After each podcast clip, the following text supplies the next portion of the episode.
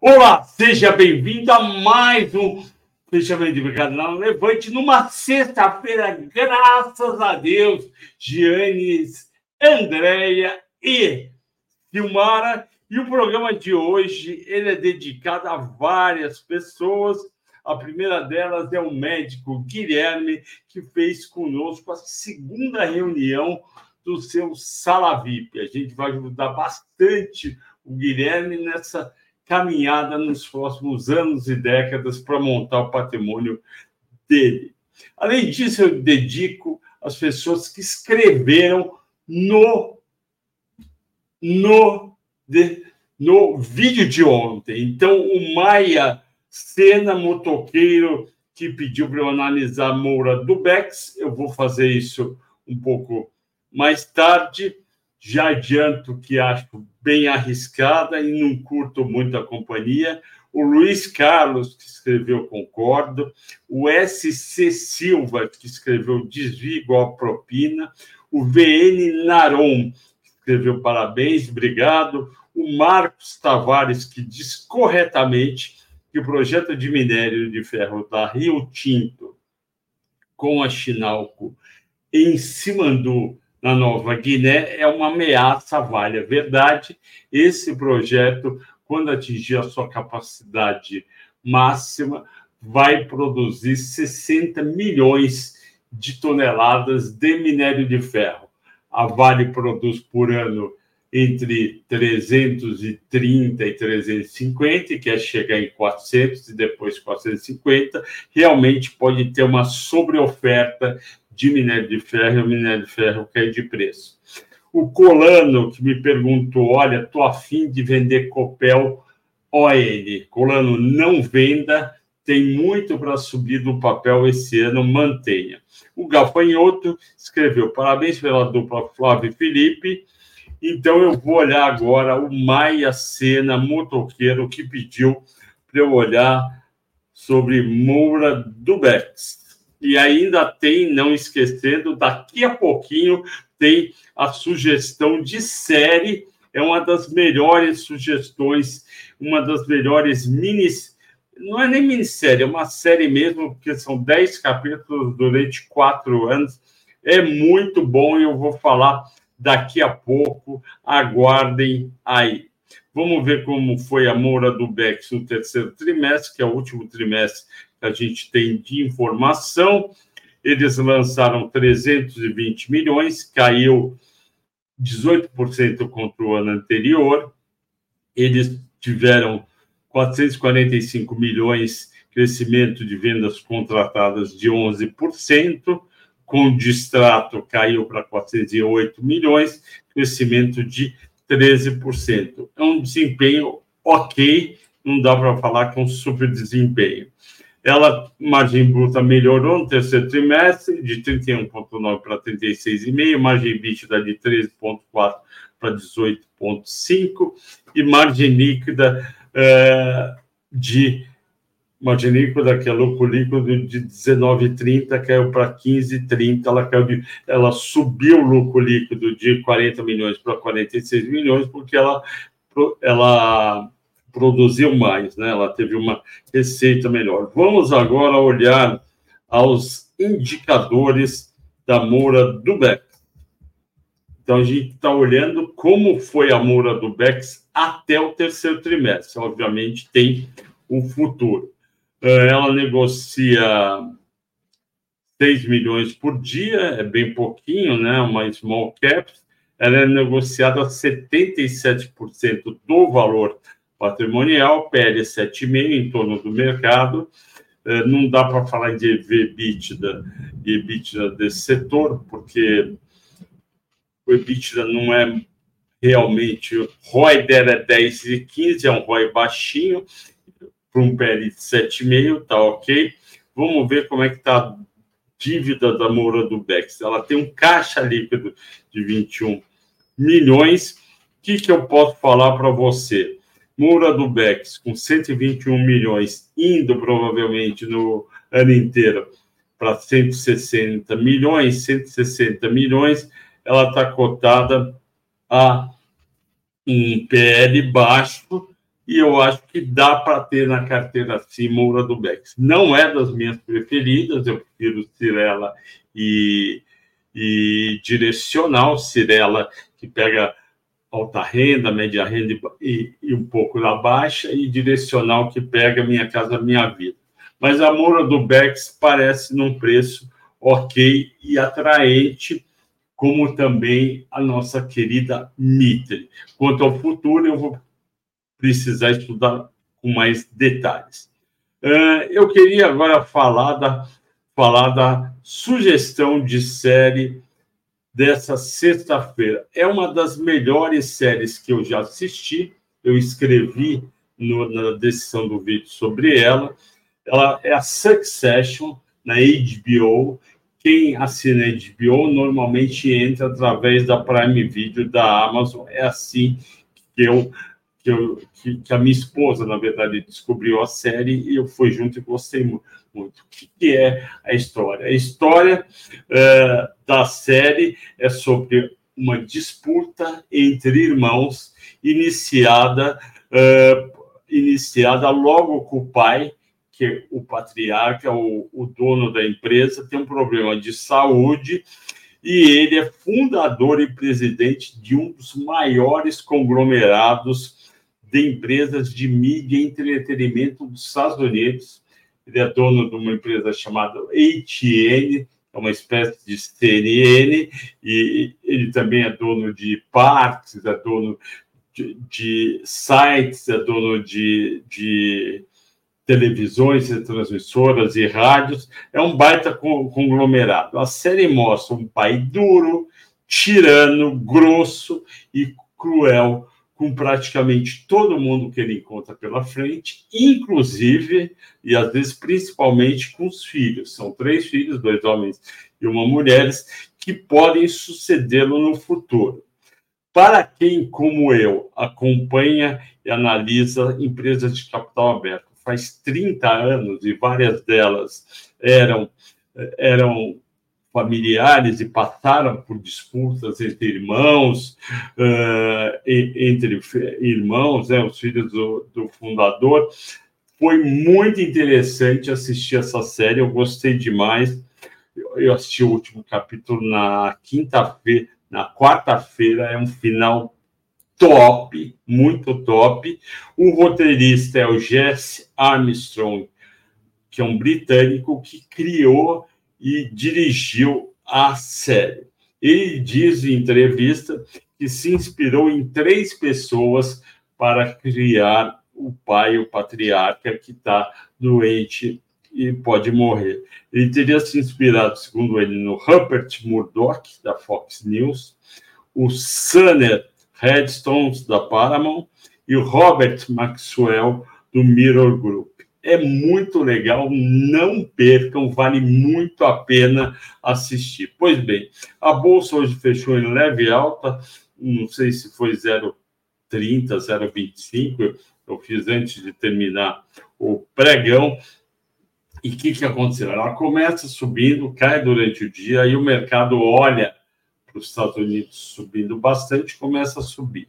Uh, nos Estados Unidos, as bolsas subiram por conta de mais um dia de entusiasmo de investidores com as empresas de tecnologia que podem se beneficiar e aumentar em muito a receita por conta do, da inteligência artificial. Já no Brasil, a Vale e a Petrobras pesaram no índice Bovespa, enquanto bancos, ações de bancos, varejo e siderúrgica compensaram a queda das duas gigantes. Entre as 15 mais negociadas, 11 subiram. YouTube, tudo um pouquinho, né? YouTube 0,30, Magalu 2,5, BB 40, Rap Vida 0,75. Aliás, eu acho um absurdo Rap Vida. Plano de saúde é um negócio que dá muito pouco dinheiro, é um negócio que dá muito pouco uh, dinheiro e e o que, que acontece? Uh, hoje tinha uma reportagem grande no Estadão, jornal aqui de São Paulo, dizendo que o, a Happy Vida estava descumprindo 60% dos acordos judiciais de pagamento de operações. Por quê? Vocês sabem, né? a pessoa tem, vai no médico, o médico pede para é, falar para fazer uma cirurgia é, que pode, que provavelmente o plano vai gastar muito dinheiro, o plano e fala, não faço.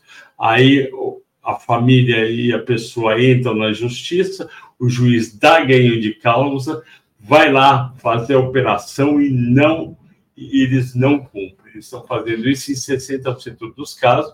Isso daí é um BO, um passivo gigante. Eu estou fora de Rapvida. Eu vi que teve um, uma outra corretora, como a do Santander, que colocou Rapvida no top 10 do ano. Eu estou fora. Eu acho muito complicado e tenho aqui três clientes no Sala VIP que contam coisas muito preocupantes em relação a hospitais e planos de saúde. Então, vou ficar fora, não entre nessa história de Rap Vida. Bradesco 010 de alta, 3R 020, Banco do Brasil, eu já falei, 40, loja CNN 1,30, Rente 3,90, Ambev, Ambev 020, Gerdau 1,80. Eu queria recomendar Ambev mas tem a questão tributária e também dos sócios de referência que me impedem. Gerdau, 1,80 de alta.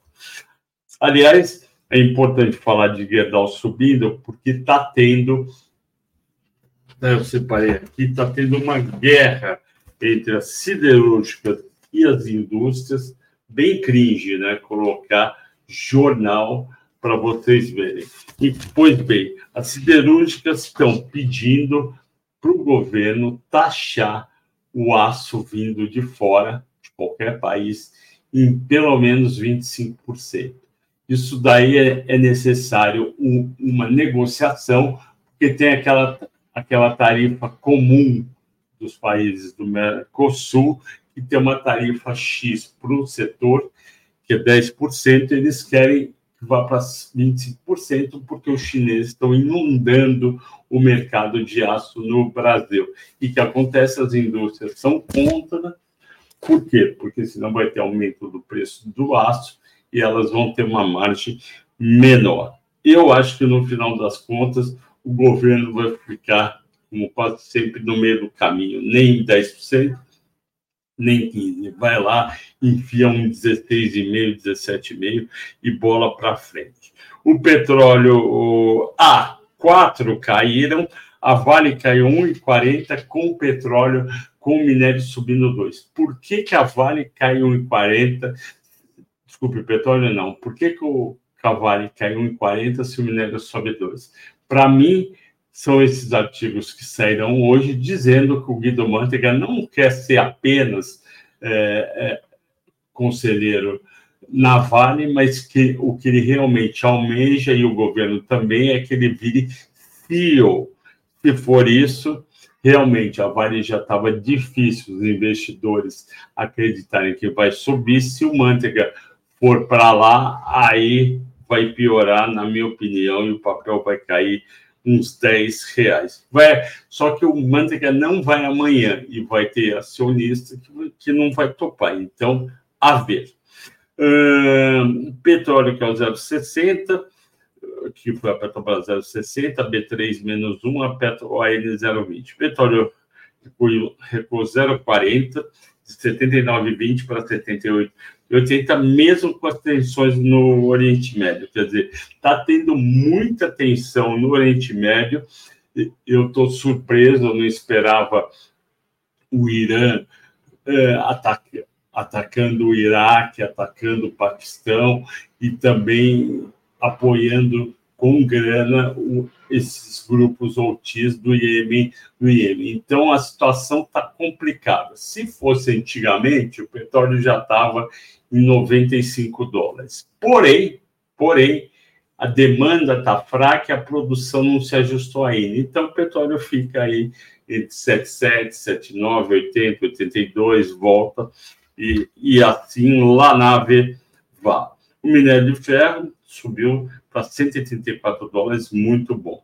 Bolsas americanas foram a surpresa positiva do, do dia. As bolsas americanas subirão bem com 1% do Dow Jones e 1,70 nada. Já falei, as ações de tecnologia subiram. Aliás, no Sala VIP, a gente tem um, dois analistas que orientam sobre ações no exterior. Eu acho, import, eu acho importante e desejável a pessoa que está montando, a pessoa está lá com 30, 40 anos e está comprando um, montando um patrimônio para os 60 anos, ter uma parte da carteira em mercado americano. Ah, mas uh, a gente não entende, as pessoas não entendem tão bem de mercado americano. Ok, mas pode ter lá 10% do total de ações em empresas ou ETFs de índices americanos, porque historicamente a bolsa americana sobe bem. Uh, o dólar terminou, estava em 4,93 e os estrangeiros, no dia 17 de janeiro, conhecido como anteontem, quarta-feira, tiraram 744 milhões da bolsa brasileira e o, o Ibovespa caiu até 60, e o saldo deles ficou negativo em 60 milhões. Quem diria, eles chegaram há quatro dias atrás, teriam um saldo positivo de 3 bilhões. É porque eles estão, eles estão é, desanimados mesmo. O, o investidor institucional também desanimado, vendeu 195 milhões, e o em 5,3 bi. Eu vou falar, eu falei para vocês que a bolsa ia cair até 128 mil, furou o furou o cento, furou cento, furou 128 mil e eu vou, já falei ontem para vocês, eu vou dizer quando vai parar de cair. Por enquanto está caindo e pode continuar caindo. Até quanto vai, eu não sei. Na terça-feira o Ricardo vai falar de outros suportes, mas não é para comprar ainda. Eu vou avisar, como avisei no final de outubro, entre 112, 113, 114, eu falei, vai lá e compra. Por quê? Porque tem muito assunto não resolvido pesando. O primeiro assunto é a inflação americana alta e o Fed não querendo cortar juros curto prazo. O segundo assunto é o governo tendo de novo uma, uma, uma dificuldade gigante para aprovar medidas que aumentem os impostos. O Congresso Nacional não deixou é, acabar com o JCP, o Congresso Nacional não deixou taxar dividendos, agora o Congresso Nacional não quer que o, que o governo reonere a folha de capitais de 17 setores. Então, é o Congresso Nacional que está impedindo o governo de aumentar a tarifa. Eu sou aumentar impostos. Eu sou a favor de impostos? Não, eu sou a favor do governo cortar gastos e não aumentar impostos, porque eles têm que uma hora olhar esse lado. Esse ano vai dar uns 115 bilhões de déficit fiscal. Por quê? Porque estão gastando mais. Uma hora vão ter que cortar se não conseguem, é, se não conseguem aumentar os impostos. Vamos para as perguntas. É, hoje é mais rápida, 30 minutos. O Fernando Duarte, quanto tempo, hein, Fernando Duarte, que me chamava de Flavinho, hoje está Flávio, pode falar de Graziotin, posso falar assim, está na mesma área que a Somiarezo? Não. O Graziotin, se não me engano, ele é uma combinação de lojas. A Graziotin é mais. Uh... A Graziotin, o que, que ela lembra? Vamos lá. Ela tem lojas que lembram um pouco a Renner. Ela tem lojas que ela lembra mais a Renner, porque é uma roupa bonita, mas para classe mais classe B, ela tem uma financeira que ajuda elas, ela tem o centro shopping. Que, então, o que, que eu vejo? eu vejo ela mais parecida. Ela é uma small caps que todo mundo adora gostar. Todo mundo. Ah, e a Graziotin, como é que tá? Eu, sinceramente, não acompanho há um bom tempo. Vou ver as ações. No último ano, caiu 9,85. E o código dela é CC grade de Graziotin PN. Esse C, não sei o que, que é. Vamos ver no nosso querido status. Investe, como é que está os números da Graziotin? Ela negocia 217 mil reais por mês, é uma, é uma micro cap, não é nem uma small cap. O valor de mercado dela está em 518 milhões, confirma a minha visão, porque até, tre, até 300 milhões de valor de. Ah, não. Desculpa, até 600 milhões é uma microcap. De 600 milhões até 10 bi é uma small cap.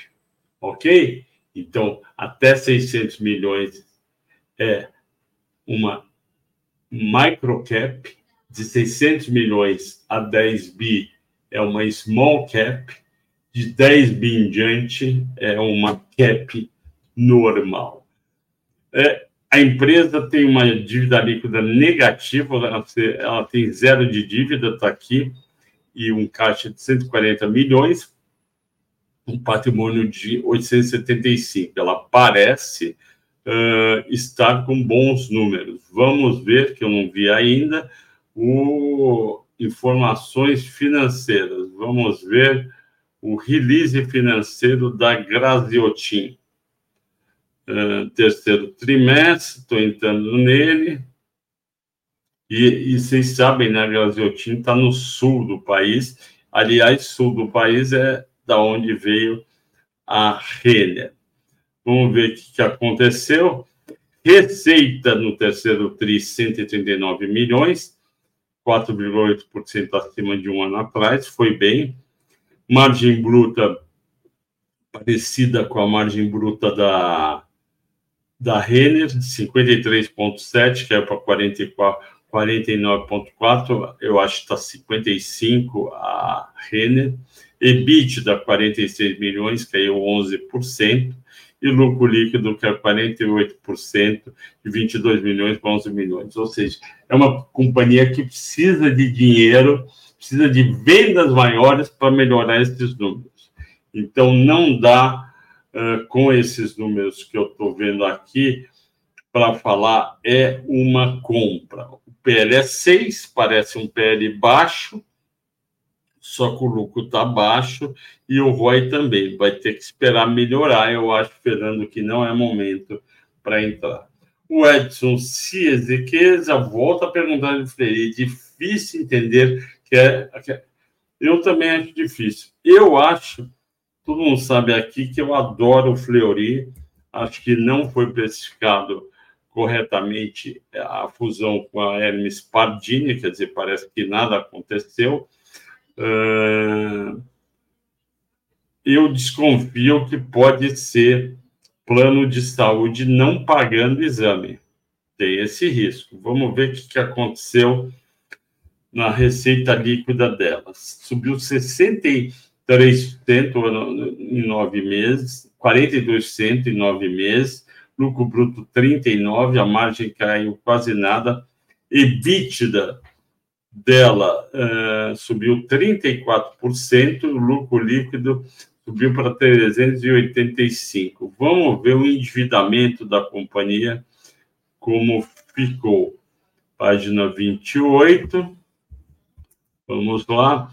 Endividamento da companhia, 2 bilhões, uh, 2 bilhões. Vamos lá. Ela gera 2 bilhões, não é uma dívida pequena, o EBITDA dela é 1 bi 200, 1.7 de dívida. Não é, não está preocupante. Vamos ver os múltiplos aqui, Fleury 3. pessoal largou, infelizmente, o Fleury quando o pessoal desanimou com esse setor de saúde. Negocia bem, 45 milhões. PL está muito alto, 23. O EVBIT dá 8. É um PL justo. Justo para o ROIC dela de, de, de 8 e o ROI de 7. Essa companhia precisa aumentar o lucro dela, 8,8 bi, é uma small cap, lembra que eu falei, valor de mercado até 10, dívida líquida aqui está dando 3 bi, para mim está errado, a dívida líquida dela é 2 bi, está aqui no relatório da companhia. Não sei o que, que eles estão somando a mais para falar que é que eles têm uma dívida maior. Realmente, realmente o, parece errado essa dívida. Uh, 8 bi de valor de mercado, arredondando para 9, mais 2, 11, 11 bi sobre. É, não está barato, está no preço, mas eu concordo com você, é muito injusto falar de. É muito injusto falar de fazer ação da Fleury cair 10%. O Eliseu o Eliseu Ferreira da Silva, do Catumbi, pode falar sobre dividendos de Bradesco? Pode. Vamos ver o que você quer saber sobre os dividendos. Será que você quer saber o valor que o Bradesco vai pagar de dividendos? Vamos ver aqui. Ele pagou nos últimos 12 meses R$ 1,11, que deu 7%. R$ 1,11, eu acho um dividendo ok, dá 7% eu acho que ele tem condição até de aumentar um pouco esse ano para casa de 1,30. Se ele der 1,30, vai dar 8% de dividend yield, vale a pena manter Bradesco para receber dividendos. O Anderson Pereira, um abraço. Por que Bradesco é mais Santander? O Santander não dá para saber, Anderson, por que está caindo mais. Se vier alguma coisa, eu te aviso a valorização de igual pode representar início de recuperação somente uma pivotagem. Não, pode ser uma recuperação por conta disso que eu mostrei aqui na notícia, que as siderúrgicas estão, estão, estão pressionando o governo para aumentar o imposto contra o contra o aço importado da China. A Mary Vale sempre dando like, boa noite, boa noite para você, um ótimo fim de semana, Melenac. Pá, plano e plano, que espetáculo. Então, eu acho que você quer que eu veja a plano e plano. Vamos lá. A plano e plano, que é uma incorporadora, se não me engano, daqui de São Paulo. Vamos lá, plano sobre o plano. Uh, nasceu em 1997, portanto é jovem, e atua na região metropolitana de São Paulo. Vamos ver quem são os controladores. Cirela, 33,5%. Rodrigo Uchoa Luna tem 21% e o mercado tem outros 26. Vamos ver quem é o Rodrigo Uchoa Luna.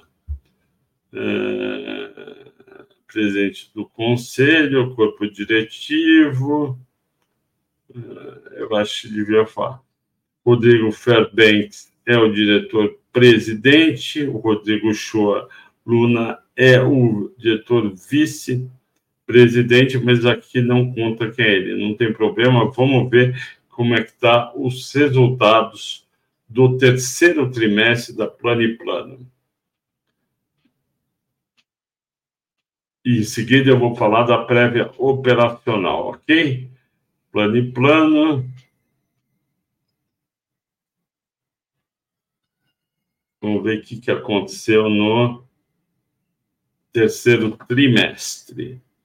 Uh, subiu 13% a, 100% as vendas líquidas, de 578 milhões para 637 e subiu 50%. Eles estão em um bi 760 no ano, muito bom, parabéns. E subiu o preço médio do imóvel de 195 para 215 milhões. Vamos ver agora como é que estão os estoques da companhia, 2 bi e sem um ano de estoque.